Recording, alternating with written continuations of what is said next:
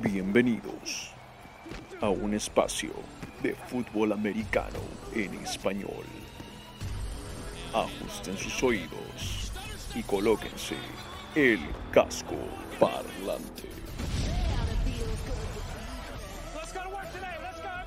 This is where you get a job, man. Compete. One day at a time, one rep at a time. Let's go to work, boys. Hey, yo, who's looking strong in the AFC this season? Let me know. Hey. The AFC got contenders that's a real threat. This season it shows who will dominate the field next. You need more than skill set, talent, and real depth. Here's a team stomping towards contention. You feel that? The Chiefs still looking like they'll be standing alone. Another legitimate shot at being kings on the throne. I mean, history shown. The boys in the zone, and you can't go wrong following Patrick Mahomes. I don't know if you heard this yet, but Travis Kelsey seems to think that the Chiefs and the Browns are looking neck and neck. Honestly, believe Land is death a threat. And OBJ's trying to prove that he ain't lost a step. Better believe the bill should be legit. Josh Allen ain't forget the AFC championship. Is Lamar Jackson a man of the myth? I guess we'll see this season if the Ravens land or they live. Will Mac Jones or Cam Newton lead the Patriots though? And Tennessee grabbing Julio was crazy for sure. Carson Wentz got a new opportunity with the Colts, so now he's gotta cash in on his second chance hopes. But Big back for season 18. Can he rewind the clock as far as the age thing? Hey, look, I guess we gotta wait and peep how it plays out this season for the contenders in the AFC. Hola, hola, hola, hola, hola, ¿qué tal? ¿Cómo están todos? Tengan muy, pero muy buenas noches y bienvenidos a Casco Parlante, su podcast show live de la NFL, la National Football League, el fútbol americano de los Estados Unidos, el deporte más hermoso del mundo, totalmente en español. Y aquí de vuelta con ustedes, muchachos. Mi nombre es Simón Carpio, uno de los parlantes dentro de esta cabecita que tiene puesta el casco parlante, muchachos. Y por supuesto, los pilares de este programa que ya están entonándose, como pueden ver en la pantalla, ellos son Rodrigo Delgado y David Thornberry. Empecemos con Rodrigo Delgado, Rodstad de Mole Rod. Rod, ¿cómo estamos esta noche? Estoy empilado, empilado, emocionado. ¿Cómo están todos? Feliz. Ya tuvimos NFL el jueves, por si acaso. Qué maravilla, gracias a Dios. Y era hora, y a partir de ahora, hasta marzo del 2022. NFL todas las semanas y Casco Parlante estará para cubrir este hermoso deporte y estar cerca de todos ustedes. Dato particular respecto al partido del jueves. Una noticia no muy alentadora para los Steelers. Ustedes sabían que el equipo que gana ese partido nunca ha ganado el Super Bowl. Los Steelers ya no van a campeonar este año. Se acabó. Lo dijo Rodstad, es la predicción de Mole Rod de la semana. Muchachos, saludamos también a David Thornberry, el pragmático, mi querido seductor. ¿Cómo estamos esta noche? Señores, buenas noches. Un saludo a toda la audiencia. Oye, Rod, qué buena la canción de ese videíto. ¿De dónde la sacaste? De piel official. Como Está podían bien, ver en está- el arroba, en, Instagram. Es un rapero muy bueno. Sí, está bueno el crédito porque la canción está muy buena. Un saludo a todos. Muy contento de estar acá con ustedes.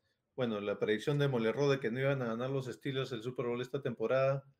No sé si es tan este, de Molerrot. Creo que era un poquito obvia para muchas personas. Tibiona, pero gracias por el dato. Gracias por el Hoy dato. día, hoy día se viene una predicción de Molerrot bien Ajá. fuerte. Uh, muy bien, muy bien. Empezamos con todo, muchachos. Saludos a la gente que se empieza a unir a la transmisión. Gracias a Luis Rafael Santamaría de la Rosa, Alfredo Rodríguez Segarra y Ampier Fernal. Déjennos sus comentarios. Los estaremos diciendo a lo largo de la transmisión. Los estaremos saludando también a todos los hinchas de casco parlante que hacen esta hermosa familia posible. Señores, tenemos esta noche un programa muy especial porque vamos a hablar de nuestros picks de mejor, peor, respeto y decepción de la AFC para 2021. Predicciones, como a ustedes les gusta, con el sabor de casco parlante. Ya saben, no nos hagan caso con ninguna de estas predicciones, probablemente todas estén equivocadas, pero igual las poquitas que tengamos ciertas, vamos a seguramente sacárnoslas en cara al final de la temporada. Así que vamos a empezar, señores, con lo mejorcito de la AFC. Para eso le voy a dar la palabra a mi amigo, compadre, yunta y causa él es el señor Rodrigo Delgado de Mole Rod Rodstad, lo mejor de la AFC. A ver, señores, creo que no les va a sorprender mi elección. Lo mejor, nuevamente en la AFC van a ser los Cleveland Browns. Ah, Uno de los sí. equipos mejores balanceados de la conferencia para mí. Yo los pongo, ojo, dentro de los primeros cuatro lugares de la conferencia. Eh, los tengo campeonando naturalmente su división. Y bueno, ya sabemos que la ofensiva ya cuajó, ya, ya ha mostrado lo que puede hacer. Y mi razón es la defensiva, lo que han hecho en defensa. Se han reforzado de manera para mí increíble. Voy a ver un Grant Delpit que no lo vimos el año pasado por lesión, este año lo vamos a ver. Está Miles Garrett ya más acompañado con Malik Jackson que viene de los Eagles, a. Dion Clowney que viene de los Titans, a Tack McKinley de Atlanta para el pass rush y la secundaria se ha vuelto cada vez más, veloz. Ahora han traído al linebacker Anthony Walker de Indianapolis, que se sumará a la selección de draft de Jeremiah Owusu Koramoa de Notre Dame, que bueno, ha estado con COVID, pero se va a recuperar si es que ya no está recuperado. Y tiene tremendas habilidades físicas y capacidades para cubrir las alas cerradas en el uno contra uno, que es muy difícil porque las alas cerradas son característicos de ser corpulentos, fuertes, etc. Trajeron a John Johnson, pieza clave en la secundaria profunda de los Rams. Uno de los cinco jugadores que el año pasado lograron más de 100 tackles, que le cabe la pena decir liderando su equipo, y más de ocho pases desviados. Y también agregaron a Troy Hill para reforzar ese perímetro junto a Denzel Ward, que hizo un buen año el año pasado. Ojo que en su primera selección del draft seleccionaron este cornerback eh, Greg Newsom de Northwestern, que es bien veloz eh, y también es bueno con el uno contra uno. Ahora, ¿a qué voy? Esa presión del pass rush que van a generar el equipo de los Browns contra las ofensivas contrarias va a hacer que los quarterbacks tomen decisiones de pase rápidos y ahí es donde se cometen varios errores y que quizás la secundaria pueda aprovechar esos errores de los quarterbacks. Por esa razón, los Browns son lo mejor de la AFC para mí este año.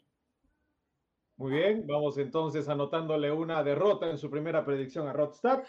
Y vamos a hablar con Jean-Pierre Fernal. ¿Qué nos dice? Jean-Pierre nos dice mejor Kansas City, peor Jaguars, decepción Steelers y respeto a los Bills. Cuidado que mucho de esto yo lo he visto ya en, en la previa de lo que está mostrando Rodstad y David Thornberry. Hablaremos casi de todos esos equipos. Me parece que algunos y otros no vamos a tocar. Está buena la predicción de Jean-Pierre, gracias por mandarnos. Y como Jean-Pierre lo ha hecho, manden su mejor, peor respeto y decepción, muchachos, para leerlo aquí en vivo.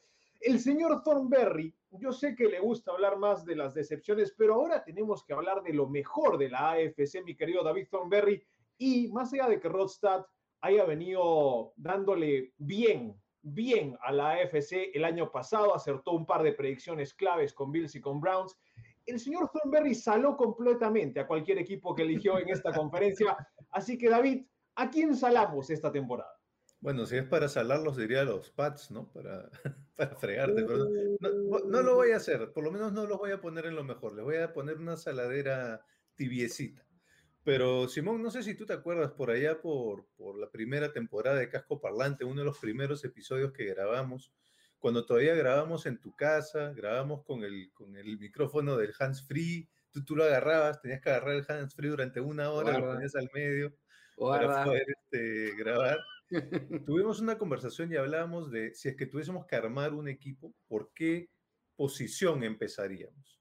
Y yo te decía que para mí lo más importante sería la línea ofensiva. No te hablé de una posición, pero te decía la línea ofensiva, porque una línea ofensiva dominante puede hacer que un mariscal de campo mediocre se vea como un buen mariscal de campo. Puede hacer que un corredor mediocre se vea como un buen corredor. Y al revés, ¿no? Si es una línea ofensiva un poco más este, debilucha, pues te, pone, te puede poner en peligro al mariscal de campo o al corredor, ¿no? Si no le abre los huecos, puedes tener un corredor buenísimo, pero si la línea ofensiva no le abre los huecos, pues no va a rendir, ¿no? Y en ese sentido, em, a mí me ha gustado mucho lo que han hecho los Kansas City Chiefs en esta pretemporada, digamos, porque todos sus movimientos, ya sea en agencia libre, en el draft, en los trades, eh, sacando a gente del retiro, todo su objetivo ha sido proteger más a Pat Mahomes, que creo que es la clave. Creo que por ese motivo, de hecho, creo que tienen una de las mejores líneas ofensivas, si no es la mejor, por lo menos en la, en la conferencia. Y por ese motivo eh, voy a estar de acuerdo con Jean-Pierre y voy a decir que los Chiefs son lo mejor de esta AFC para el 2021. Vamos, vamos a ver si es que realmente los, color, los, los colores, iba a decir, los poderes de Thornberry de la maldición existe, ¿ah? porque si bien es cierto, se han reforzado muy bien en la línea ofensiva, pero todos son nuevos, recién se conocen. Entonces vamos a ver si ahí logran hacer esa química que evidentemente hagan lo que está prediciendo acá el bueno, pragmático. Ya, ya quisiera yo que Seattle Seahawks pues adoptaran estrategia para proteger a, a Russell Wilson. Pero en todo caso sí, ese va a ser mi mejor. Y bueno, Simón, te toca a ti tu mejor y te veo con bastante frío, ¿no? ¿Te vas a sacar la chaqueta en algún momento? Oh, Primero, primero voy a saludar a Miguel Tataje que nos dice, hola Go Pats, que el Eliminator ya habló y que Kansas no llega al Super Bowl. No, no te preocupes, Miguel. Claramente por lo que acaba de decir David Thornberry, se van a quebrar los cinco lineros ofensivos de Kansas City. Saludos a Jean-Pierre Final que nos dice, Patriotas va a mejorar, pero no llega tan lejos. Bueno, sabes, a veces uno tiene que usar su corazón y volverse un poco romántico. Si tuviéramos acá música de fondo, eh, pondríamos algo suave y algo sensual. Pero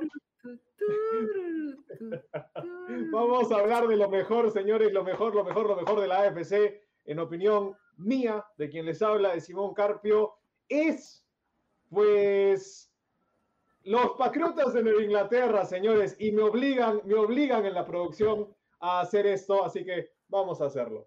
Ahí, ahí, señores. Ahí, esto es lo mejor de la AFC. Ahí lo pueden ver. Si no lo vieron, ahí lo tienen. Eso es lo mejor de la AFC de esta campaña. Van a ser los Patriotas Nueva Inglaterra. Y la Simón. razón, diga usted.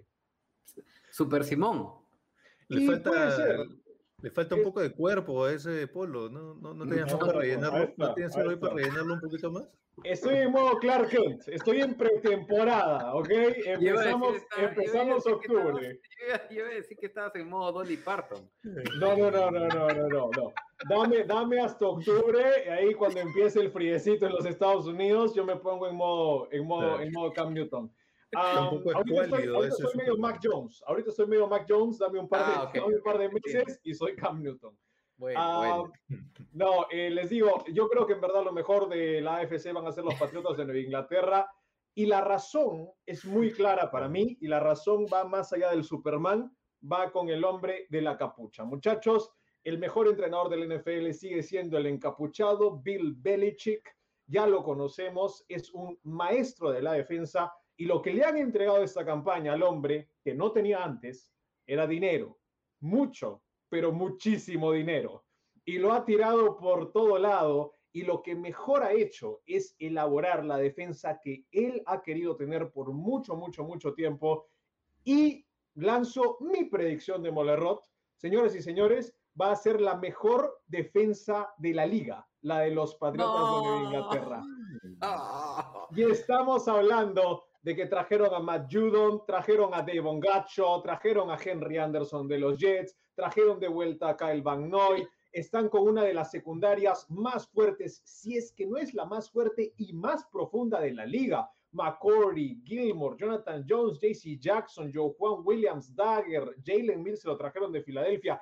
Este equipo tiene estrellas por todo el lado en el lado defensivo. No hablemos de la ofensiva, no es necesario.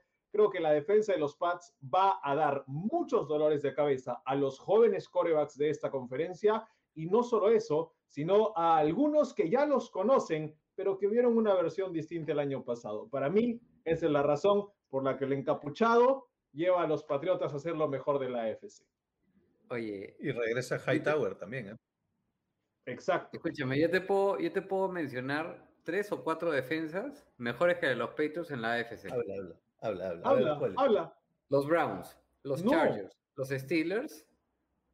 ¿Quién es, quién es el mejor secundario de los Chargers? ¿Ah? El mejor jugador de secundaria de los Chargers. Para mí, Derwin James. Ya, ni siquiera jugó una temporada completa. Estamos bien, hablando todo de lo un tipo que se quiebra. Todo lo No que tienen secundaria. Ya voy a Pero hablar de los aguanta, Chargers la defensa no hablar te de los la Chargers. hace un jugador, te la hace toda la unidad. Claro, pero Vamos no a ver, a El ver. entrenador, ¿no? En todo caso te lo hace el entrenador, Bueno, ¿y qué es el entrenador de los Chargers? Brandon Staley. Staley. Que era el coordinador defensivo de qué equipo? Sí, pero Rams. estamos hablando de ¿Y que contra le- Bill los Belichick. Rams no tenían la mejor defensa? ¿Y Belichick Sí. no ha tenido una mejor defensa en los últimos 15 años? Bueno, disquepamos. Potato, potato, señores, para aquí, para Rodstad. Saludos para Alfredo Rodríguez Segarra que nos dice Go Burrow en Chase, Go Bengals, suerte. Ah, saludos para Miguel Tataje, lástima lo de Macmillan, saludos para Carlos Alberto Bermejo, buenas noches muchachos, y saludos para Jazmín, Jazmín Ramírez desde México. Ahí está, ahí está. Yasmín, Yasmín, keep pounding de los Carolina. Panthers. Bueno, no hablamos de los Panthers en este episodio, pero hablamos el anterior episodio, le dimos algo de amor a los Panthers. ¿ah? Sí. Yo particularmente, ustedes no creen en los Panthers, yo, yo sí, yo sí, Yasmin, Ah, señores y señores, nos pasamos de lo mejor de la AFC a lo que más le encanta al señor David Thornberry, hablar de lo peor, de hablar de lo triste, de lo decepcionante, no, pero sí necesariamente de lo asqueroso y lo feo. El señor Thornberry, especialista en eso, va a mencionarnos lo peor de la AFC. Para mí este es bien fácil. Eh, los Houston Texans tienen de lejos el peor plantel de toda la liga, en todas las líneas. Quizá en donde, en donde no están tan mal, eh, puede ser en línea ofensiva, pero igual, son el peor plantel de la liga. Eso sumado a que tienen quizá la segunda o tercer, el segundo o tercer cronograma de partidos más complicado de toda la temporada y de todos los equipos. Además de que es una franquicia totalmente disfuncional en este momento, hay una incertidumbre enorme en torno a la situación de Deshaun Watson. Todo eso combinado para mí hace que los Texans no solo son lo peor de la conferencia, sino creo que van a ser el peor equipo de la liga también en esta temporada. Creo que estábamos de acuerdo, a priori estábamos de acuerdo, Rod, ¿no? Sí, algo, sí, sí, claro. Era bolo fijo para hacer lo peor de la conferencia, claro que sí. Muy bien, voy a tomar el comentario de Álvaro Castro que nos dice de frente los Jets. Bueno, Álvaro, tengo que decirte que estoy de acuerdo y no es solamente porque soy hincha de los Patriotas de Nueva Inglaterra, pero la razón por la que voy a dar que para mí los Jets se dan lo peor de toda la AFC, muchachos, es muy simple. En esta liga, ser joven no significa ser bueno. Y hay que no ser joven en ciertas posiciones claves en la NFL. Pues los Jets tienen la mala suerte de que la parte izquierda de su línea ofensiva, estamos hablando tackle izquierdo y ahora guardia izquierdo, extremadamente jóvenes, primer año y segundo año, recién se van a conocer ahorita. Su coreback es un niño. Si lo ves, piensas que tiene 13 años. Seamos sinceros, yo creo que no ha pasado por la pubertad todavía Zach Wilson y por eso es de que va a tener problemas para leer defensas. Y no solo eso, sus receptores son extremadamente jóvenes. Si tú me preguntas hoy en día cuál es el mejor receptor de los Jets, yo te voy a decir de frente Elijah Moore, el novato. Y de ahí Denzel Mims. Yo creo que Corey Davis no está al nivel de Elijah Moore, aún estando con más años en la liga. Y el mismo Jamison Crowder tiene cuerpo de niño, más allá de que sea un veteranazo de muchas temporadas aquí en la NFL. Los Jets son muy jóvenes, donde más importa. Sus corredores, Pirine y el que trajeron ahora Carter, extremadamente jóvenes. Creo que ese va a ser el problema. ¿Quién es el líder de esta ofensiva? ¿Quién es el veterano que le va a enseñar a todos cómo leer defensas, cómo manejar la presión en momentos claves, cómo no tener pérdidas tontas? Los Jets son un equipo con talento, pero que todavía no han cuajado. Y tú sabes que cuando algo no cuaja, después de que lo sacas del horno, ¡boom! Se hunde. Si el suflé no está listo, los Jets no ganan, muchachos. O sea, para Simón, para los para, para Simón los Jets son un nido, un poco más. o sea, qué Lo vas a ver en el próximo Gridiron Heights, la guardería es la de los Jets. Dios mío. Bueno, para mí, eh, yo estaba entre dos equipos, pero creo que al final me voy a inclinar por los Denver Broncos. Muchachos, desde que se fue Peyton Manning, este equipo no se imagina la cantidad de quarterbacks que han probado en cuatro temporadas. Han probado a nueve. Brock Osweiler, Paxton Lynch, Jeff Driscoll, Brandon Allen, Brett Ripien, Joe Flacco, Trevor Seaman, Case Keenum y Drew Locke. Y si estamos hablando de un Teddy Bridgewater, estaríamos hablando del décimo. Entonces, este equipo aún no logra encontrar a su quarterback franquicia. Las cosas claras, tan baja es la confianza que se tienen entre, en, en los dos quarterbacks de, de Drew Locke y Teddy Bridgewater, que hace poco Denver seguía soñando con la posibilidad de tener a Aaron Se nos cortó el Rodstad, Don Berry. Rodgers en su fila. Claramente Podrían llegar a playoffs y ser un equipo Momento perfecto para decir que no estoy de acuerdo con él, entonces. ¿Qué Bueno, pasó? es que se te ha contagiado la tendencia de Thornberry de malograrnos el internet, un Ah. capítulo sí, un capítulo no. Así No, que está por muy favor, cerca. repite, repite la última cerca. oración. No, no, lo que les decía es que desde tan baja era la confianza que seguían buscando y soñando con traer a Aaron Rodgers cuando tenían estos dos quarterbacks, ¿no? Y yo lo decía que si Aaron Rodgers llegaba a Denver, si se hacía ese cambio de camiseta, los Denver iban- los Broncos iban a tener un equipo pues contendiente en playoffs y, y- porque tienen un buen equipo. El problema es el quarterback. Entonces, Bridgewater llegó a, pre- a presionar a Drew Lock, ¿no? Que en estas dos temporadas sus números no han sido wow. En dos temporadas tiene un récord de 8 y 10. Su ofensiva en puntos por partido en el puesto 29 de la liga, puesto 28 en total de yardas, puesto 29 en yardas aéreas por partido y puesto 35 entre los quarterbacks en porcentaje de pases. Y Teddy Bridgewater tampoco no es que sea la panacea, es su quinto equipo en los últimos cinco años. Y su récord de los Panthers el año pasado fue de 4 y 11, siendo titular y lanzando para 15 touchdowns y 11 intercepciones. Entonces, Drew Luck está obligado este año a mostrar que es el quarterback franquicia. Y me da mucha pena decirlo porque tienen una excelente legión de fanáticos alrededor del mundo y tienen una excelente defensa junto a un respetado entrenador. Pero necesitan encontrar consistencia en la posición de quarterback para poder sacar el equipo adelante. Los Broncos, a mi entender, tenían que ser la movida nuclear y continúo pensando lo mismo para mitad de lo que voy a decir en Rogers o Watson. Aún pueden conseguir a Watson. Lo tienen que sacar adelante. Si no, no veo que tengan futuro en este equipo. Yo creo que estábamos de acuerdo con que no nos gustaban a los Broncos a ninguno, ¿verdad? En general. No, o sea, me da, o sea, no. O, usted está enamorado. No yo no sería, no, yo no sé, o sea, no estoy enamorado, pero yo no sería tan duro como Rodstad. Yo estoy más de acuerdo con Miguel, ¿no? Que bueno, es más o menos lo que ha dicho Rodstad, ¿no? Que le falta un, un mariscal de campo, pero el resto del equipo está muy bien armado. Y cuando tú hablabas de la mejor defensiva, los Pats, yo te diría que los Broncos no están muy lejos. De hecho, viendo algunos rankings de pretemporada línea por línea, los Broncos, según este ranking, tienen la sexta mejor línea defensiva de, la, de toda la liga y la tercera mejor secundaria. Así que, por lo menos en papel, por lo menos la defensiva sí es sólida. Y Teddy Bridgewater, bueno, efectivamente, no es la panacea, no es la solución, pero creo que es más o menos un mariscal de campo eh, sólido, ¿no? No, tiene una, una, alta varianza, entonces te puede dar algo de estabilidad. Igual no creo que lleguen a playoffs, pero tampoco creo que vayan a ser lo peor de la conferencia. Solo quería darte la contra, Thornberry, claramente. Es lo único, al único que ha venido el, señor David Thornberry. Es objetivo. Saludos para Damián Santillán. Si no, si no, no habría programa. Si no, no habría programa. Como decía, saludos a Damián Santillán desde México. Saludos a Miguel Tataje, que le, le da una predicción brutal a los Texans. Saludos a Sergio Chávez Rodríguez, que es de los Eagles. Chequea el último capítulo que hicimos sobre la NFC. Y, y de ahí odiamos un par de semanas. Eh, saludos para Cristian Rodríguez, si lo maleteamos con sus Lions, y es que bueno, si es que no maleteamos a los Lions, no estamos siendo objetivos. Ah, saludos también para Álvaro No analizamos la NFL si no, si no maleteamos a los Lions. No estaríamos siendo responsables, no estaríamos siendo responsables si no los maleteamos.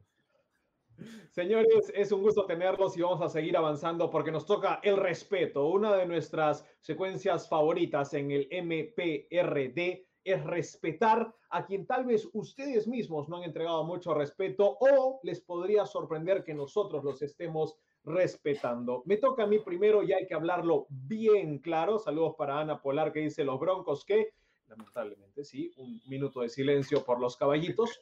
Vamos a hablar ahora de los respetos y yo ya hablé de los Patriotas, ya hablé de los Jets y yo me quedo en la AFC. Este muchachos, mi respeto va para los Delfines de Miami esta temporada en la AFC 2021. Los señores de aquí pensaban que no me caía ninguno más que los Pats, pues yo les tengo una sorpresa. Hay que tener bien puestos los cartones de 24 de proteína pura para hacer lo que ha hecho Brian Flores, muchachos.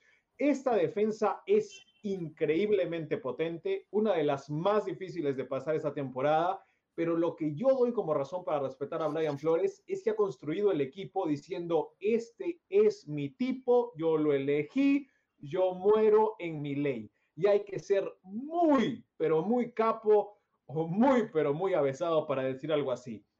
Le dio a Tua la temporada pasada ya una línea ofensiva con jugadores jóvenes como Austin Jackson, como el muchacho Hunt por la derecha, como Solomon, uno de los guardias. Y ahora agarró y dijo, le traigo el receptor que quiere, le traigo a su muchacho de Alabama, le traigo lo que necesite en ofensiva. Muy bien, ya tienes todo, armo mi defensa como yo quiero. Y es una de las más difíciles de manejar esta temporada la defensa de los Dolphins. Tengan cuidado.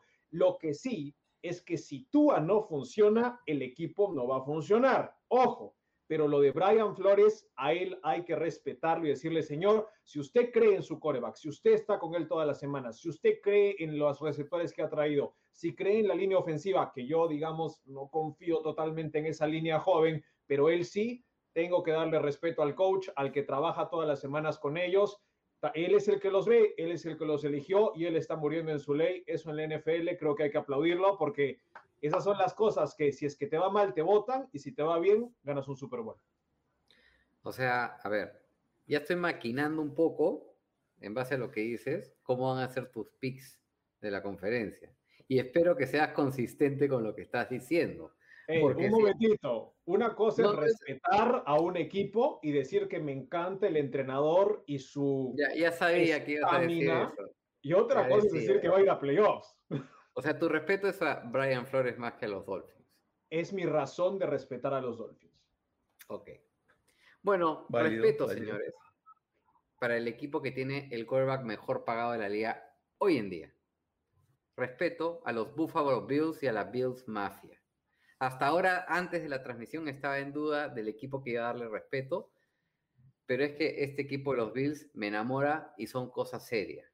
Este año es Super Bowl or Bust para los Bills. Sí, así como Simón hecho su corazoncito por los Patriots, yo tengo mi corazoncito americano para los Bills. Y los Bills no le renovaban a un quarterback que ellos mismos habían seleccionado en el draft desde Frank Reich. Qué increíble.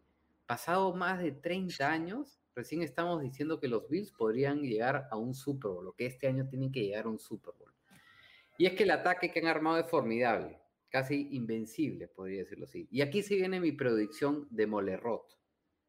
Todo va a estar al mando de mi candidato este año a MVP, el señor Sir Josh Allen. El mismo Emmanuel Sanders indicó que hace unas semanas en el campamento de entrenamiento que nunca en su vida, y ha estado 12 años en la liga, había visto un pase tan increíble como uno que le pasó a Cole Beasley. Y muchos dirán, ya, ¿y quién es Emmanuel Sanders? ¿Con quién han jugado? 12 años en la liga, ya, ¿a quién le ha ganado? Miren nomás con los quarterbacks que ha jugado Emmanuel Sanders. Un tal Peyton Manning, un Big Ben, un Drew Brees, un Jimmy G y un Joe Flaco. Todos han ganado un Super Bowl. Jimmy G has dicho. Todos. Sí. No, un Kenny G. ¿Estás dijo, contando? Kenny G. ¿Estás contando No, a Jimmy G no. dentro de los mariscales de campo que han ganado un, un- un Super Bowl? ¿En serio estás haciendo eso? ¿Lo ha ganado o no lo ha ganado? Como suplente, pero lo, Lo ha ganado, pues, pero no lo ha Claro, ganado. lo ha ganado, lo ha Tiene ganado, uno, pero no ganado. lo ha ganado. Oye, mis papás, mis papás tienen una casa, no por eso yo soy dueño, o sea, no, no funciona así la cosa. Bueno, y comparto lo dicho por Sanders, porque en lo personal no creo que Josh Allen aún haya llegado a su tope y a su techo. Y creo que aún puede ser mejor. Mucha gente me dice, oye, ¿qué tan mejor puede ser? El año pasado lanzó para más de 4.000 yardas y, si no me equivoco, 35 touchdowns, creo, 32. Ya, yo creo que este año puede lanzar para 5.000 yardas y 50 touchdowns. Y el salto que dio de su segunda temporada a la tercera fue increíble. Sí, Simón, así, así. El salto del segundo año o de los primeros dos años al tercero, pases completos del puesto 39 al puesto 4. Yardas aéreas del puesto 35 al puesto 6. El ratio de touchdown e intercepciones del puesto 34 al puesto 6. Señoras y señores, no le puedo dar más respeto que a los Buffalo Bills y a Josh Allen, que, vuelvo a decir, MVP del año, Josh Allen para mí, y no me sorprendería para nada que este año los Bills lleguen al Super Bowl. Wow. Eh, siento que Rodstad ha venido un día prendido con las predicciones que le funcionaron el año pasado y ha decidido doblar la apuesta este año. O sea, ya no es la AFP, está metiendo la CTS, no sé cómo se llama en México, pero todo, todo, todo lo que le dio el Estado, lo que se lo quitó, los impuestos, todo lo está metiendo porque se está acabando el mundo, muchachos. Y, y si es que los Browns o los Bills llegan al Super Bowl, se acabó el NFL. Ah, señores, no, en verdad está buena, está buena la predicción de Rod. Eh, yo igual le tengo miedo a los Bills y lo mostraré en mis picks seguramente en unos momentos. Señor David Thornberry, usted no es de respetar casi a nadie, es un irrespetuoso terrible, pero díganos por favor, ¿a quién le está Bueno. dando respeto?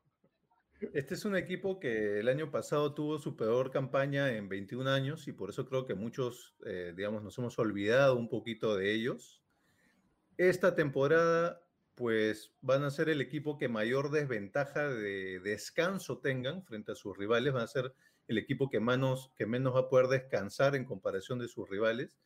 Va a tener una, eh, una dificultad de calendario que va a estar de media tabla para arriba, o sea, va a estar dentro de digamos, los que van a tener un calendario más difícil, digamos. Tiene un plantel bastante nuevo, muchos jugadores nuevos. Tiene un mariscal de campo de dudosa procedencia, de dudosa habilidad, que no puede dar pases más allá de, de tres metros.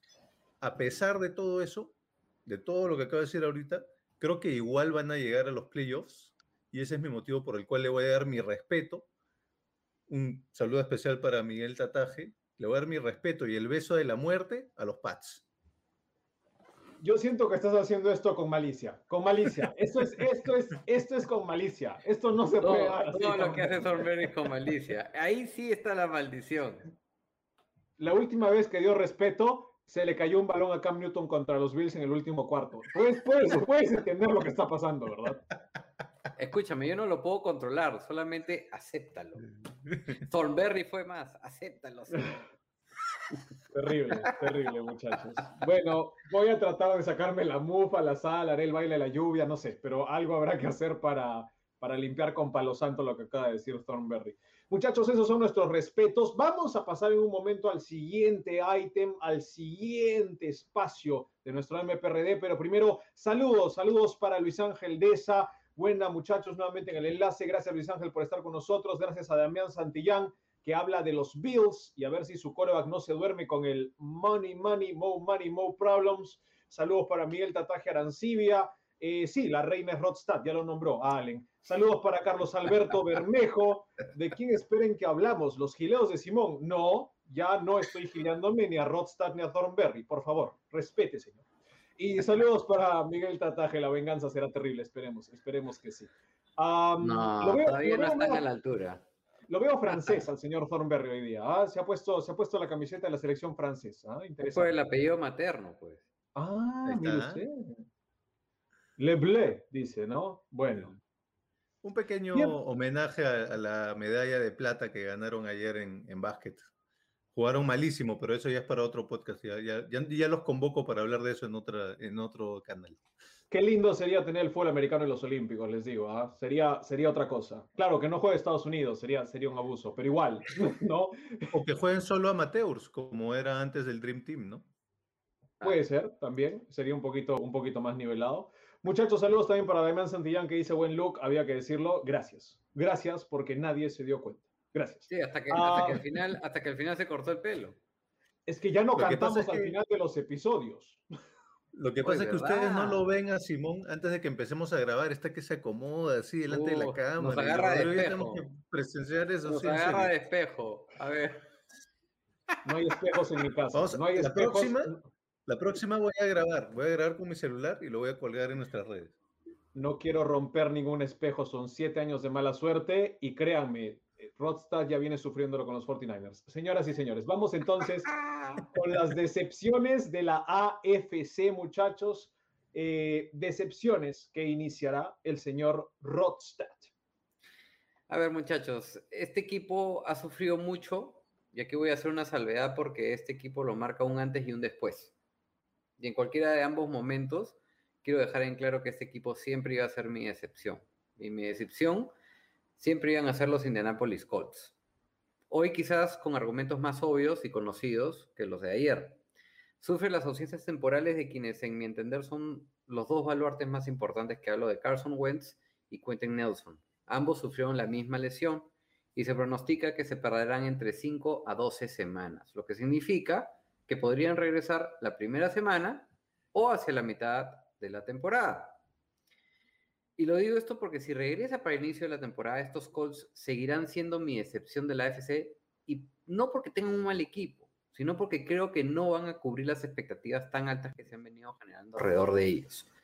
Para que estos Colts puedan competir por la corona de su división, consideraba fundamental que Frank Reich use a Carson Wentz por lo menos dos cuartos en todos los partidos de la pretemporada para que éste pueda entenderse a la perfección con sus compañeros en esa unidad ofensiva.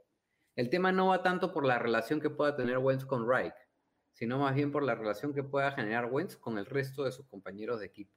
Desde el inicio de la temporada, el calendario no solamente hay un perrito por ahí que está ladrando, creo que es Carson Wentz desde la clínica.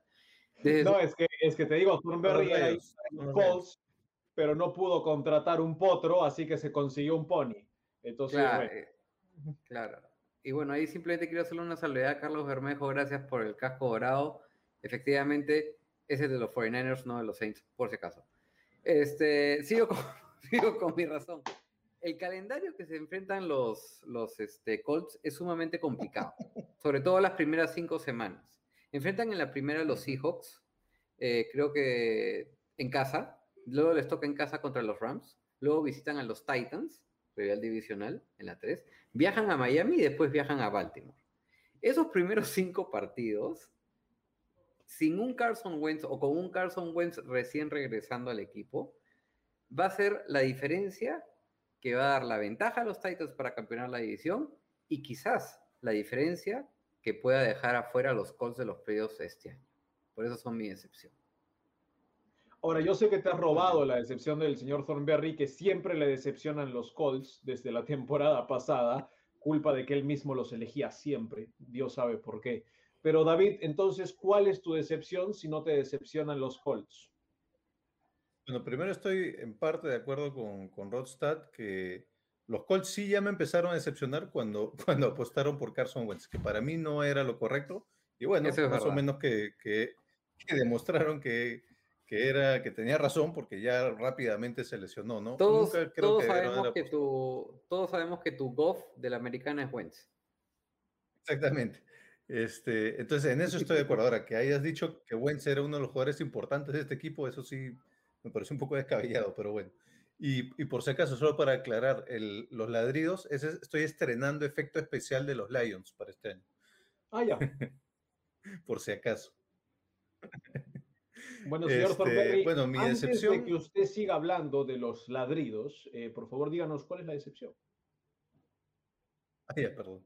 Mi decepción de esta conferencia va a ser toda la división sur de la NFC, porque creo que cada uno de esos equipos tiene una expectativa distinta y creo que ninguna va a llegar a la expectativa. Los Jaguars, con entrenador nuevo, con mariscal de campo nuevo, todos están esperando a que va a haber una mejora.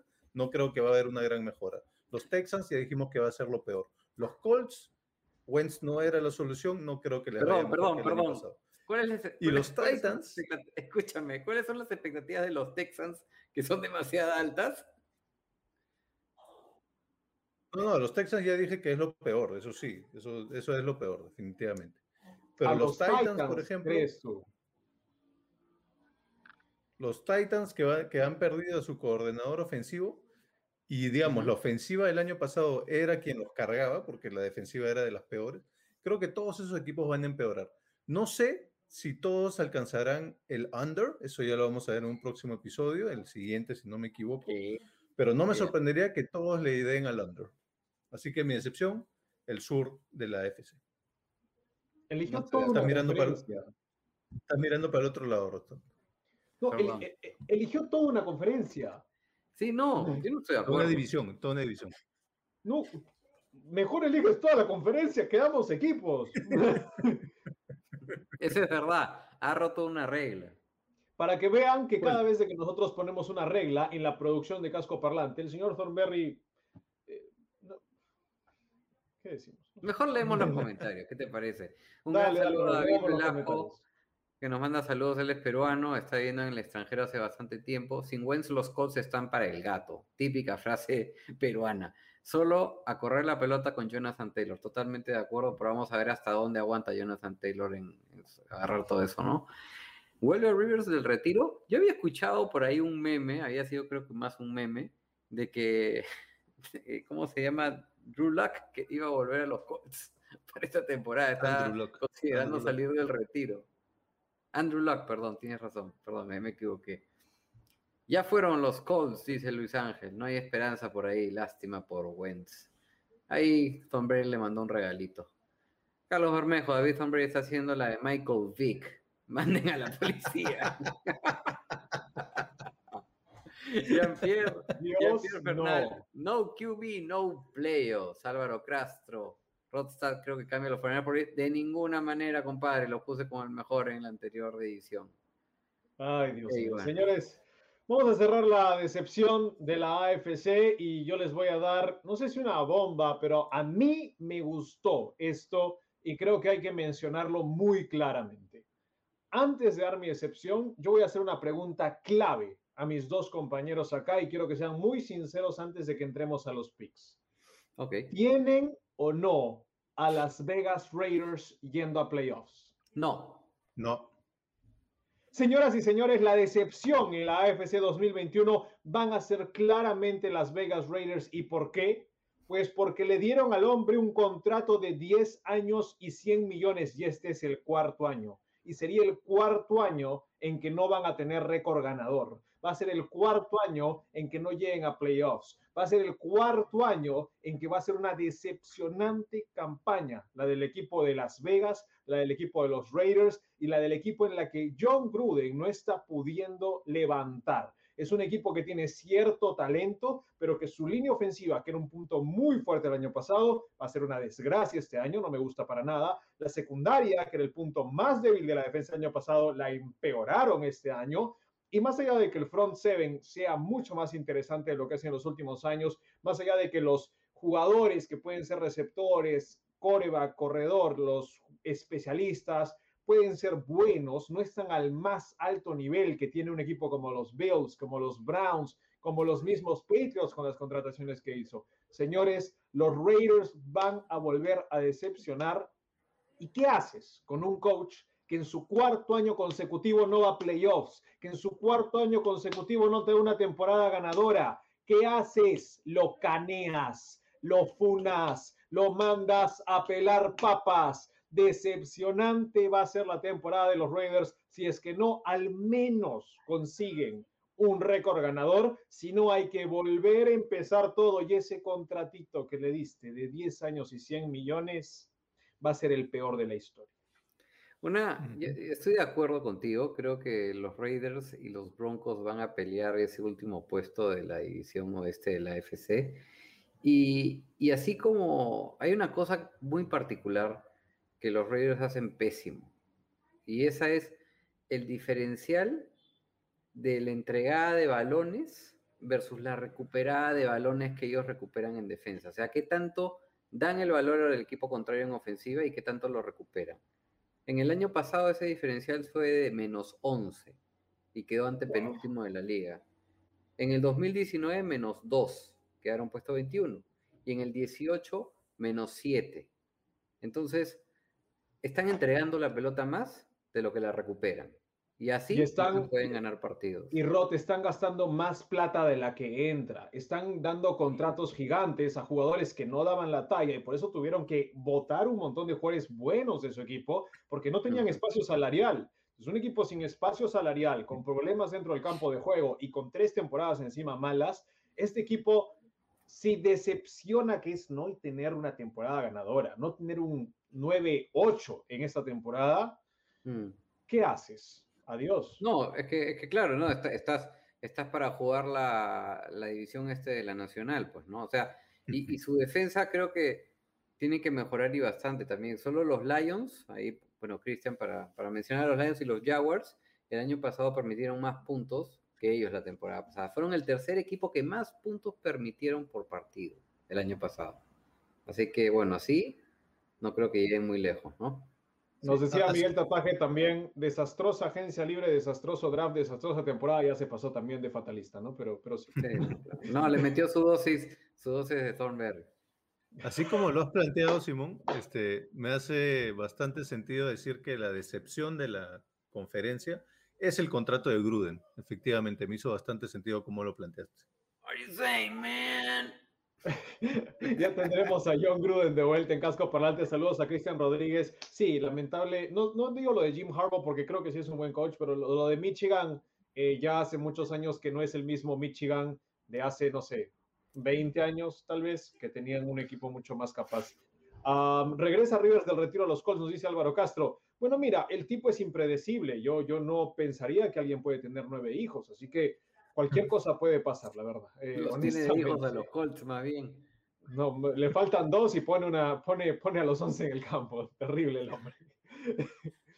Así. Muchachos, esto ha sido nuestro MPRD, es decir, nuestro mejor, peor respeto y decepción de la AFC, de la conferencia americana. Ya vieron nuestras razones, ya vieron a quienes hemos elegido y ahora vamos a estar hablando de cuáles son nuestros picks, nuestras selecciones, de cuáles serán los equipos que irán en la AFC a los playoffs. Saludos para Ana Polar, Polar que dice, mis broncos van a pelear por el segundo lugar de la división con Ana los Chargers y al fondo los Raiders. Ana Polar es miembro del grupo de NFL Girls México y es una de las cabezas en ese grupo, fanática acérrima de los Denver Broncos. Un gran saludo para Ana. Yo la sigo en Twitter, voy a seguir también a Ana, me parece que me faltaba seguir a Ana. Un aplauso para la gente de NFL Girls en Twitter, muchachos, síganlas, que están haciendo un trabajo magnífico. Y bueno, le deseo lo mejor a los Broncos, honestamente, pero creo que igual el oeste es Chiefs y el resto, en mi opinión. Muchachos, vamos a los picks de la AFC, empecemos con Rodstad, ¿quiénes ganan la división? Empecemos, Rodstad, AFC Este. AFC Este, Bills naturalmente, AFC Sur, me voy con los Titans, AFC Norte con los Browns y AFC Oeste con los Chiefs. Muy bien, señor Thornberry, ¿quiénes ganan las divisiones de la AFC esta temporada? Estoy de acuerdo con los Chiefs, estoy de acuerdo con los Bills. Yo todavía voy a decir Ravens en el norte y en el sur es donde realmente no he terminado de decidirme, pero voy a decir ¿Hablando Titans en también. serio? Ah, ya. Titans. Muy bien, muy bien, muchachos. Yo voy a, A decir ver, a ver, Chiefs. a ver. Chiefs en el oeste, señores, Chiefs en el oeste, sin duda, son el, el- el mejor equipo, creo que, de la conferencia. Am, los Titans son el equipo más decente y creo que han, ya tienen años trabajando esto en la, en la sur, creo que se la llevan. La norte es difícil. Eh, para mí es la más complicada. La más difícil es la AFC Norte y creo que voy a tratar de darle fe al mejor entrenador de la AFC Norte y se lo voy a dar a Mike Tomlin. Creo que la clave ¿Qué? es, creo Mm. que la clave es que si alguien sabe levantarse, es Tomlin y los Steelers. Si alguien ¿Cómo sabe hundirse, si alguien sabe hundirse, son los Browns. A ver, un momento. No, no, no, no, no. No, no, no, no, no. Acá te tengo que, que corregir. ¿Cuál es ¿Cómo el vas a decir señor? que si alguien sabe levantarse son los Steelers? Los Steelers en las últimas cuatro temporadas han sido característicos por empezar bien la temporada y hacia el final decepcionar e irse al hoyo. Sí, alguien ha dicho de que no, de que no van a perder en playoffs. Yo, yo no he dicho eso. Yo no estoy hablando de playoffs, estoy El hablando de año mitad pasado de la muy claro. temporada. El año pasado te dije, los Steelers van a ser uno de los mejores equipos de la temporada regular, van a perder horrible en playoffs. Pasó eso. ¿Por qué? Porque Tomlin sabe hacerlos jugar en temporada regular. Creo que tienen ventaja en casa, ventaja con el público que ahora va a estar en los stands y la toalla terrible juega a favor. Creo que van a ganar su división. Y lo crean o no, los Browns van a tener problemas. Problemas que te van a hacer pensar en Browns de hace tres años o cuatro. Sí, le dieron también el casco a la cabeza, totalmente de acuerdo contigo. Ay, Dios mío. Bueno, Ahora, esperemos que Rudolph esté parece- bien y también el hombro de, de Justin Jefferson. Dígame. ¿Te parece Tomlin mejor entrenador que Harbaugh? Sí, A mí no me parece Tom. No, No A ver. Yo prefiero Harbaugh. yo tampoco. Lo que pasa es que en, en qué basas tu decisión. Si, si la basas en, en la racha de, de temporadas positivas, sí, claro. Y acá yo estoy, yo estoy pensando que tanto Tomlin como Big Ben podrían terminar esa racha de, temporadas positivas. ah, Ojo, no quiero ser ave de mal agüero. No le incluyo como predicción de Molerot, pero no me sorprendería tampoco que sea la primera temporada después de 17 temporadas consecutivas que terminen con un récord perdedor esta temporada. Creo que es importante recordar esto. Yo sé los cambios que han habido, pero la mejor defensa, en mi opinión, partido a partido en la temporada regular de la FC Norte, para mí fueron los Steelers. Sí, de Claramente, acuerdo. los Ravens se cayeron, perdieron pass rush, se fue ahora Matt Judon, se fue Ngakwe, a, a los, a los Browns has traído jugadores nuevos, ahora la cosa es a ver si funcionan, porque ya ha pasado en otros equipos, traes dos o tres estrellas y el equipo igual no funciona.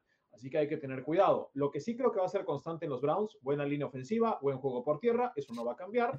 Y creo que los Steelers están tratando de copiar y regresar a eso al traer a Najee Harris y traer nuevos elementos en la línea ofensiva. Creo que puede funcionar simplemente basándonos en la historia, que también a veces juegan el fútbol americano, a veces te tiran la camiseta encima y ganan. Así que... Mm. De acuerdo. Eh, me faltó la AFC este, muchachos. El campeón ¿Quién? de la AFC este ¿Quién van a ser los Buffalo Bills. Van a ser los Buffalo Bills. Creo que No. tienen una mejor chance de ganar en temporada regular. Tienen un roster bastante bien estaqueado. Y creo que los Patriots en realidad siempre juegan mejor en diciembre, siempre juegan mejor al final de la temporada regular. Y los Bills creo que van a tener un mejor comienzo. Van a empezar mucho más rápido, mucho más ágiles y van a terminar ganando la división. Interesante. Sensato. Estamos de acuerdo entonces. Muy bien. Estamos Lo más inteligente que has dicho en todo el programa. Saludos para Damián Santillán que dice el coach de Steelers ya fue, tiempo de cambio. Ok, ok, puede ser. Jean-Pierre Frenal que, nos, que, que- que- que se burla y dice que ganó el Hall of Fame Game. Bueno, lo ganó, lo ganó, ¿no? Contra, contra los Cowboys de Isaac Alarcón estuvimos participando, dos miembros de este programa, en, en algo muy interesante. ¿ah? En el Hall of Fame Game estuvieron en la transmisión del partido y en Estábamos el en Watch Ohio. Party. Está, bueno, no. Estaban, en el estadio. estaban ojalleando el, el juego y, y les fue bien, ¿ah? Les fue bien. Lo, lo vi bien, muchachos, ¿ah? Los vi muy bien. Ojeando, ojeando. Estaban Ojeando en ojeando Ohio. Ya les estaremos hablando eh, en el próximo avance acerca de qué es lo que se viene en Casco Palante. Avance, Ah. buena, buena, me gustó, me gustó. Mi querido Rod, hablemos de los wildcard picks, los picks de comodín para la AFC. Tienen tres para esta temporada. A ver, tengo dos claritos y uno que aún estoy en duda. Los Ravens y los Patriots entran, como digo. Yo creo que es lo justo, sí. Y digamos que ese séptimo, mira, les voy a contar un poco la trama, ¿ya? Al comienzo dije los Colts, antes de la lesión de Carson Wentz, ¿ok? Pensaba que entraban como séptimos. Luego estuve entre los Dolphins y los Chargers, ¿ok? Y entre esos dos estuve. Y al final me guío por los Miami Dolphins sobre los Chargers. Y me voy con ellos, ¿por qué? Porque creo que el calendario de los Chargers es más difícil. Para empezar, se enfrentan dos veces contra los Chiefs y una vez en Mile High contra los Broncos, que creo que ahí se van a partir el- las victorias 1-1. Y se enfrentan a tres de los cuatro equipos de la división de la NFC Oeste y los más complicados: Rams, Seahawks y 49ers. Mientras que el calendario de Miami lo veo un poco más asequible y confío en lo que tú bien decías, Simón, un poco más en la defensa de los Dolphins y, y un equipo que tiene al mando un entrenador que ha venido haciendo las cosas cada vez mejor versus uno que recién va a empezar a trabajar en un equipo. Muy bien, saludos también para Carlos Alberto Bermejo, nos dice los Rayitos y los Dolphins, buenas predicciones. También Santillán se burla claramente de los Browns. Y Alberto Alfredo Rodríguez nos dice que no hay forma que los Steelers hagan algo bien con Small Ben. Ya le dicen Ben pequeño, qué terrible. Yo, yo no he estado en las duchas con él, no puedo aseverar nada. Señor Thornberry, por favor, díganos eh, sus picks para comodines de la AFC. Pues yo hice un poquito como Rodstad. Yo, bueno, yo puse a los Ravens de campeones de la, de la FC Norte, pero sí tengo a los Browns entrando a playoffs. También tengo a los Pats entrando a playoffs, un poco por lo que ya iba comentando en la parte del respeto. Y también estoy en la disyuntiva entre dos equipos. Yo también estoy con los Chargers y también me estoy pensando en los Colts. La verdad es que no estoy seguro, pero a mí personalmente me gustaría ver que le vaya bien a los Chargers. Creo que la contratación del nuevo entrenador puede ser clave, sobre todo en la defensiva, que era un poco lo a lo que nos intuía Rodstad en una de las discusiones que tuvimos un poquito más temprano. Entonces yo le voy a dar la, la fe, no sé si es bueno, pero le voy a dar la confianza a los Chargers. Entonces, Browns, Pats, Chargers. Saló a los Pats en el respeto, saló a los Chargers. No, ya, ya seleccionó Justin Herbert. o sea, ya, ya, ya. No, es que le, es que le va a lesionarse Ya, mañana. ya curado, ya te hago un monumento ya. Se va a lesionar Brandon Claro. Staley, ya, ya viste. ya, ya. El tema, el tema con, con, con Sunshine, con Herbert, es que ya lo tienen más estudiado, ¿no? Entonces probablemente no va a poder tener una temporada tan buena como la del año pasado, no creo, porque agarró a la liga por sorpresa, ¿no? Ahora ya no los va a agarrar por sorpresa, así que podría haber, podría equipararse. Pero creo que la llegada de Staley realmente les va a hacer muy, mucho bien. Sobre Dios todo en mío. defensa, ¿no? Veremos, veremos, porque toma en cuenta que Staley ha avanzado muy rápido en su carrera. Eh, hace recién dos o tres años era Mm. linebacker coach. Solo ha tenido una temporada de coordinador defensivo y fue la anterior. Y ya de frente es head coach. Entonces, es un poquito veloz, eh, eh, vertiginosa la subida a, a head coach. Y head coaches novatos usualmente no les va bien si no han tenido años de coordinadores. Stefanski no tuvo un año de coordinador, tuvo más. Entonces, creo que creo que, Sí, hay que hay que tomar en cuenta ese tipo de cosas. Por eso yo estoy un poquito de lejos con los Chargers. Me gustaron en nombres al comienzo, pero creo que la defensa no está lista todavía. Si me permites, Es un muy buen justamente punto. con eso. Eh, Sí, Eso, so- solo para cerrar, es un muy buen punto y como te digo, mi elección de los Chargers es más eh, wishful más thinking. ¿no? O sea, realmente me Sí. sí, me gustaría que les vaya bien. No, no estoy Sí, muy es convencido, equipo- tu argumento es válido. Sí. Es, un, es, un- es el tipo de equipo al cual tú quieres que le vaya bien, ¿no? El, que, el que no cae mal a nadie. A mí lo único, claro, yo ahí siguiendo la línea un poco de Simón, lo que me preocupa aparte del calendario de los Chargers es este, como bien decía Simón, la defensa, ¿no? Que se va Melvin Ingram, Casey Hayward, eh, que ambos son pro bowlers, ¿no? Y, y ahora, o sea, vamos, aparte de lo que puede hacer Joey Bosa, que es genial, ¿no? Pero acá lo importante, y es lo que mencionábamos cuando hablábamos las defensas de la AFC, es qué impacto pueda tener Derwin James, ¿no? Este safety, que prácticamente se ha perdido dos años, ¿no? Eh, vamos, tienen, han agregado en defensa a Jerry Tillery, eh, hace dos años como uno de los de selección de primera ronda, Kenneth Murray el año pasado, y ahora en segunda ronda bastante Samuel Jr. Entonces, hay buenos elementos. Se nos cortó Rodstad de nuevo. Thornberry, deja de hacer tu magia negra. jóvenes. ¿Qué? Ah, ¿se cortó otra vez? No, Thornberry está tirando hechizos. Es- Eso es lo que está pasando. Ya, ok, solamente digo que solamente digo que las selecciones de los últimos tres drafts de ellos terminando el año, este año con Asante Samuel Jr. son buenas, son, son jugadores jóvenes, pero con un entrenador joven también, ¿no? Pero ojalá que les es, vaya bien. Yo quiero que les vaya bien. Yo también quiero, yo también quiero, pero todavía no lo veo. Eh, Les falta, creo, un añito más. Veremos cómo También- manejan también el salario, porque va a ser importante. Ah, muy bien, muy bien, señor Thornberry. Eh, saludos para Alfredo Rodríguez, que nos dice lo mismo con los Pats y un Belichit a punto del retiro. Creo, creo que lo están invocando. Peligroso, peligroso invocarlo. No, ¿sabes qué? Parezco guachiturro así, terrible. Belichit, Ah, me gustó, ¿eh? Ahorita te vienen a- ahorita, ahorita la policía a llevarte. güey. Ahorita me vienen a canear. Ah, saludos para Bermejo, que también dice, más que Small Ben, yo le pondría Half Ben. Bueno, no sé. Lo, lo veo a la mitad, veremos. La otra mitad puede ser Haskins. ¿Quién sabe? Haven, Ah, Haven no. lo dice, lo, lo dice naturalmente, me imagino, por ya el desgaste, no por edad que tiene Big Ben y ese brazo que vamos a ver qué tal le funciona este año. Yo le voy a mis picks, muchachos. Am, si elegía los Bills de campeón de división, claramente los Patriots van a playoffs, en mi opinión. Ujú. Creo que van a ser el mejor sembrado de los wildcards.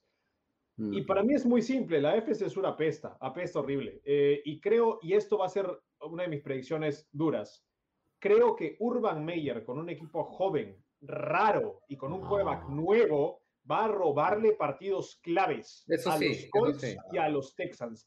Claves partidos les va a robar, que los Titans van a ganar esta división fácil y no van a ir a playoffs para mí los Colts porque los Jaguars les van a robar partidos que nadie tiene.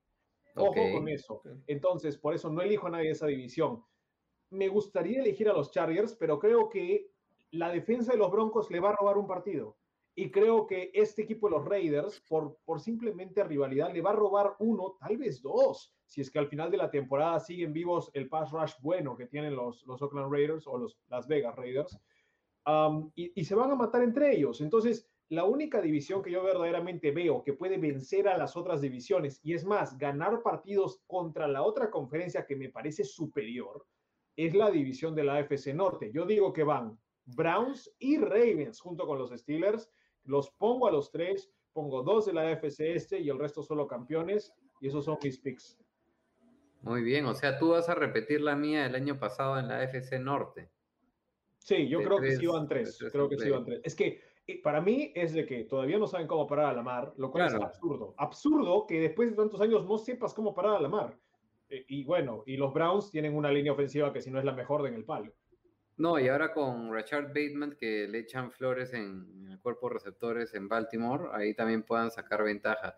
Eh, ahora que te he escuchado dar tus predicciones, a mí tengo que admitir, me ha sorprendido no haber elegido a los Steelers como comodín. Se me han escapado. Tú has dicho que no van a playoffs en tal caso. Sí, se me ha, claro, si no los elegí, se me... Y ahora que te he Tom escuchado Brady dar... ha dicho lo mismo. ¿ah? Sí. Bueno, vamos a ver. Me imagino que vamos a estar equivocados, Vamos, pero... Rod, ven al lado Hay que morir, hay que morir en la ley, así es. Bueno, Ahí están tan conectados ustedes que solitos se desconectan. Muchachos, am, gracias a Álvaro Castro que dice que por honor a Cam Newton y todo lo que logró en Carolina apoya a los Pats. Gracias. Gracias. No voy a decir nada más. Y Bermejo que nos dice que Texan se va al tanking. Yo creo que es la mejor estrategia, ¿no? Después de que sabes que tu coreback se va a ir y yo creo que Caserio y la gente ahí es seria. Yo creo que sí es seria, creo que va a haber un cambio, pero que este año no va a existir, ¿no? De acuerdo. Yo tampoco Señores, comentarios finales de la AFC y del análisis que hemos hecho el día de hoy. Una, para mí una conferencia difícil de predecir, con pocos equipos buenos. Creo que la NFC está un poquito más competitiva que la AFC, ¿no? O por lo menos la NFC tiene lo- las brechas entre equipos más cortos que la AFC. Y una AFC que sin duda creo que va a tener equipos, que los equipos que fueron últimos lugares la temporada pasada van a dar sorpresa esta temporada y una agradable sorpresa para los fanáticos de ambos equipos. Hablo de los Jets y los Jaguars. Thornberry, Para mí una eh, conferencia que me da más curiosidad. Creo que hay menos, eh, menos preguntas que han, que, se- que han sido respondidas para esta conferencia. Creo que, creo que la NFC está todo un poco mucho más claro, ¿no? Entonces eso es interesante porque te da ganas de ver los partidos, te da ganas de seguir a los equipos, quieres ver cómo les va. Así que en ese sentido me parece muy interesante esta conferencia cuando la otra ya está mucho más estable. Acá todavía hay lugar para, para más sorpresas y más gratas sorpresas. ¿no?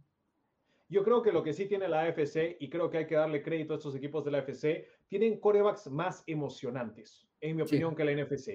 Estamos hablando de un Josh Allen, joven emocionante, Patrick Mahomes todavía joven y emocionante, eh, hasta Baker Mayfield es emocionante, eh, Lamar Jackson es emocionante, ahora con Trevor Lawrence, con Joe Burrow. Eh, creo que hay más corebacks emocionantes en esta AFC y creo que eso va a dar una dinámica interesante hasta los que emocionan, digamos, de mala manera, como un Deshaun Watson, que dices, ¿dónde va a ir? ¿Qué va a hacer?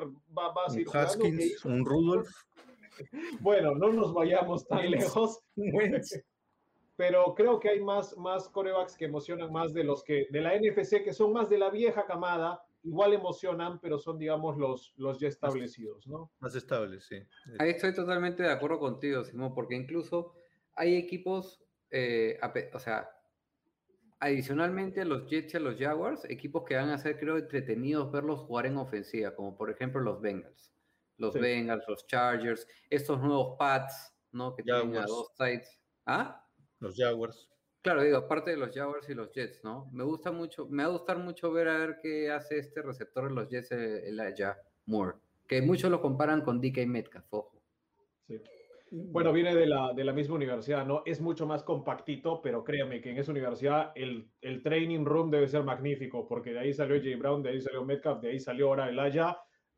Como dicen en Estados Unidos, ripped, totalmente quiero- marcados los Y diferencia les, quiero, y les quiero dar, si me lo Dame un mes, permiten, dame un mes.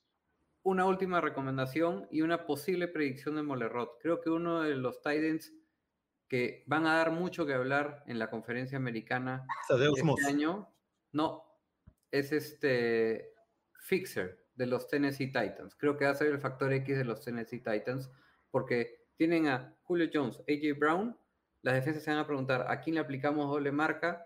Cuando cubren el pase tienen a Derrick Henry y por ahí Fixer se puede escapar. Así que una recomendación de fantasy por ahí. John Smith va a ser el segundo mejor Titan después de Travis Kelsey en la conferencia.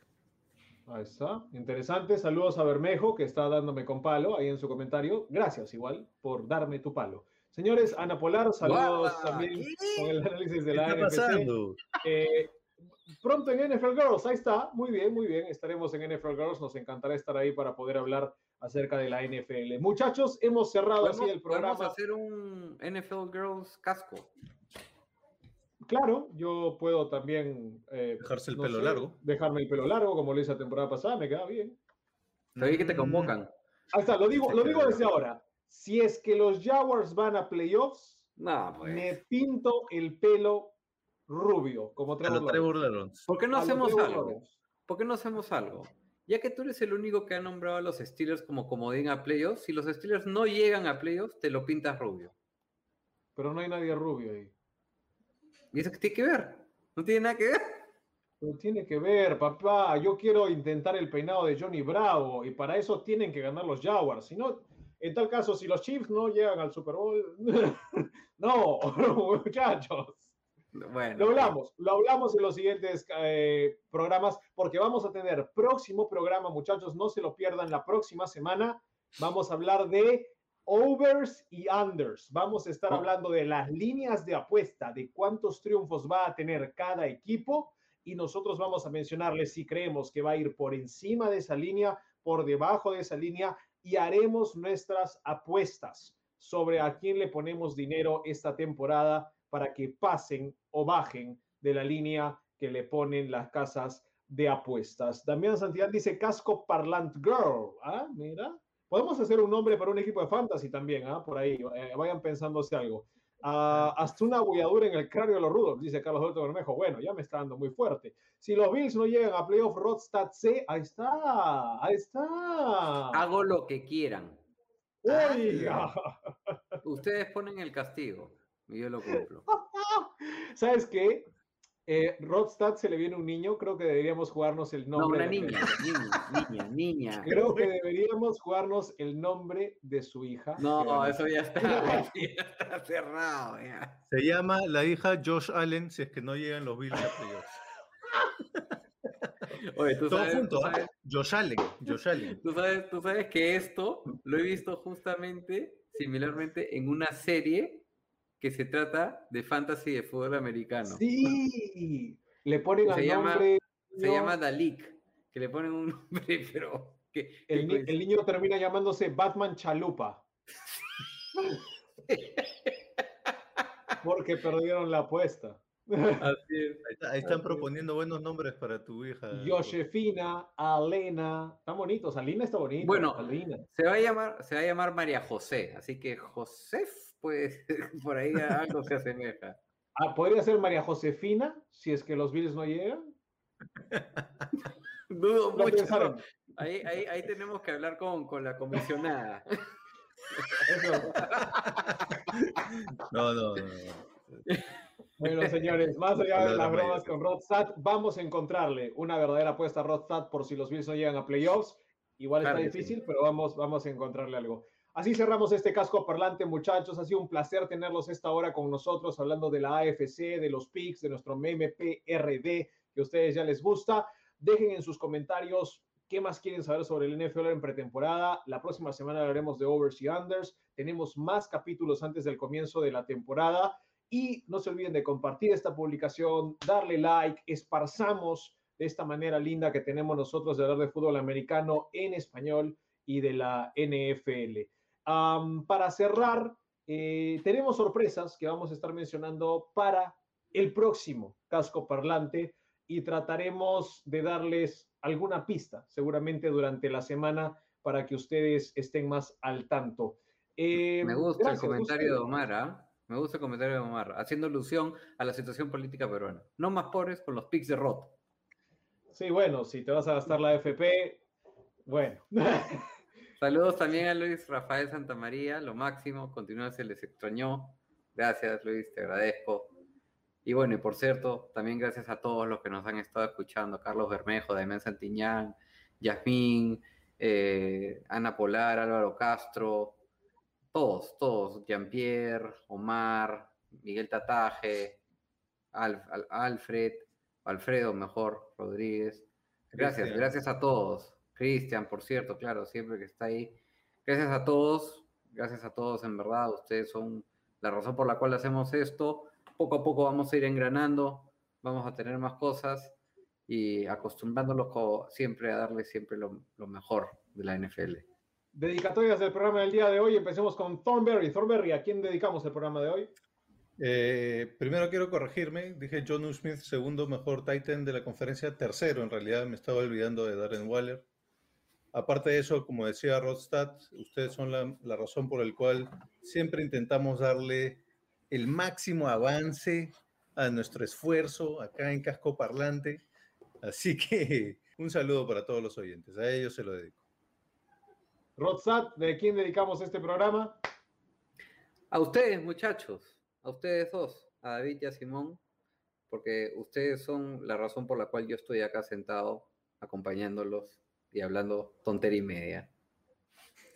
Ah, yo voy Gracias, a dedicar Rod. este, este programa. ah, creo que no lo hemos hecho todavía, pero creo que es importante hacerlo.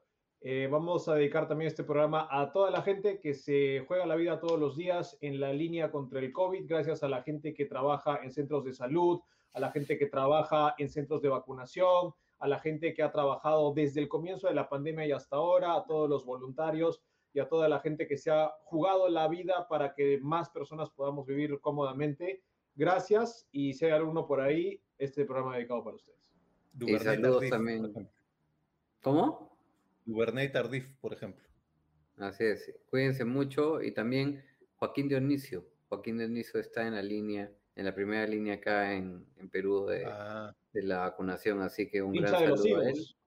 Así es. Y bueno, y un saludo también a Damián, que nos pide que nos cuidemos a nosotros y a nuestras familias, que nos quieren por muchos años en Cajo Parlante y nosotros los queremos también a ustedes por muchos años para que nos acompañen. Necesitan desarrollar una vacuna contra la salaria hombre. Todavía no, existe. Imagínense, imagínense, hay para el COVID y no hay para esta saladera de este señor. hizo que los. Jets casi le ganen a los Rams. Ahí, ahí, ahí te lo dejo. Am, señores, así cerramos Casco Parlante. Eh, nos vemos la próxima semana. Tengan un linda, una linda, linda, linda semana. No se olviden que el jueves ya hay más partidos de pretemporada y seguirán habiendo eh, el fin de semana. Buenas noches y gracias. Chao. Let's go to work today. Let's go. Everybody moving. This is where you get a job, man. Compete one day at a time, one rep at a time. Let's go to work, boys.